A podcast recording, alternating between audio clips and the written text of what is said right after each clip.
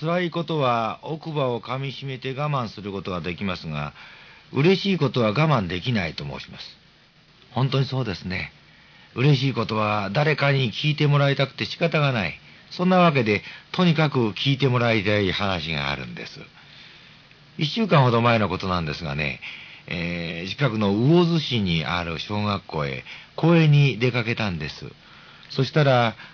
公園の前に校長先生の挨拶がありましてね、こんなことをおっしゃったんです。皆さん喜んでください。待ちに待った新しい体育館があとしばらくで完成いたします。私、毎日気になって見に行っているんですけれども、今日はもう館内のお化粧もすっかり仕上がっていました。よかったですね。おかげでなんとか卒業式は新しい体育館でできそうです。パチパチパチ。こう、PTA のお母さんたちから拍手が湧いた。実はその後なんです。私が感動したのは。えー、つきましては、落成式もさることながら、近く取り壊しになります古い体育館のお別れ会をやろうと思うんです。先生方と相談しまして、全校児童と一緒に古い体育館の床や窓をきれいに磨き上げましてね、えー、そこでこれまで私たちのために精一杯働いてくれた体育館にありがとう、さようなら、ということにしたんです。お母さんたちから、ほーっと簡単のため息が漏れたことは言うまではありません。えー、私も何かこう、ものすごく大事な忘れ物を届けてくださったような気がしてね、嬉しくてなりませんでした。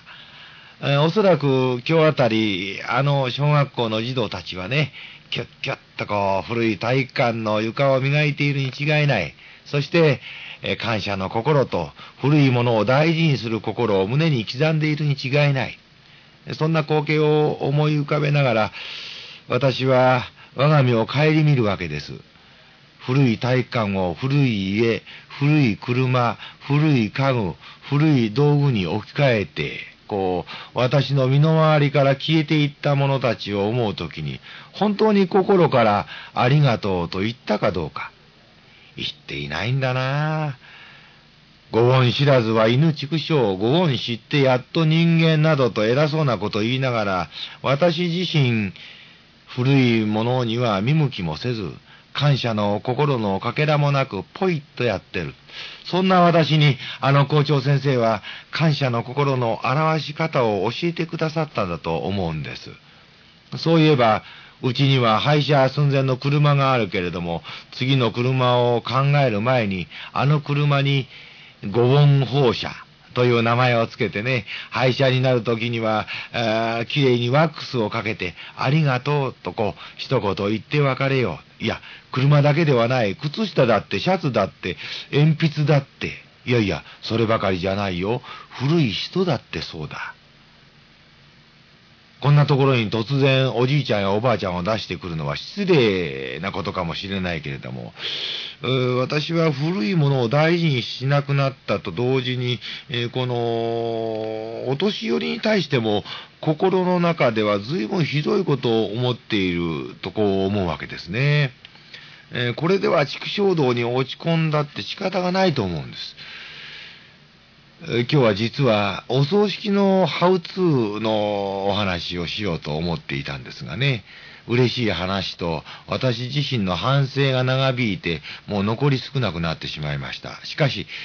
さっきの校長先生のお話を覚えておいてくだされば、お葬式のハウツーは何もいらないと思う。私たちはあらゆるもののおかげによって生かされている。あらゆる人たちのおかげによって生かされているんです。